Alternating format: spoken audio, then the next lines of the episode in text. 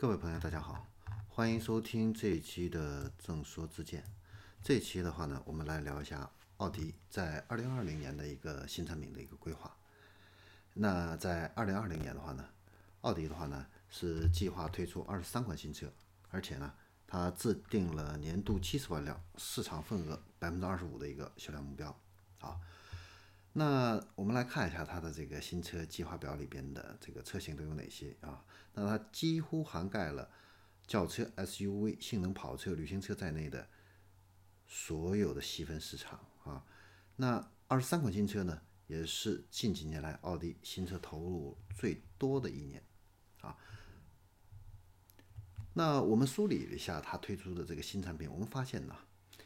这个性能车占很大的一个比例，其中包括 RS5 Sportback 啊，全新的 S6、S7 啊。还有这个 S 八，以及中期改款的 R 八、RS 四 Avant，还有这个 RS 五，以及 S 四、RSQ 八啊等九款车型。那这意味着几乎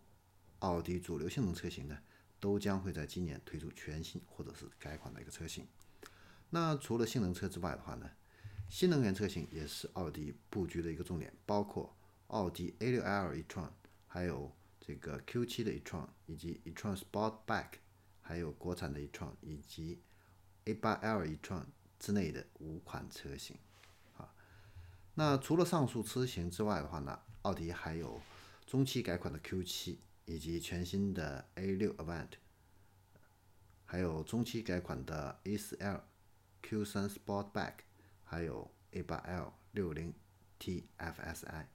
以及中期改款的 A5。A4 Avant 在内的九款车型，那由此来看的话呢，奥迪在集中推出这个各细分市场的性能车和新能源车型的话呢，它是从进口车和国产车两个市场啊双线出击啊。那我们小结一下，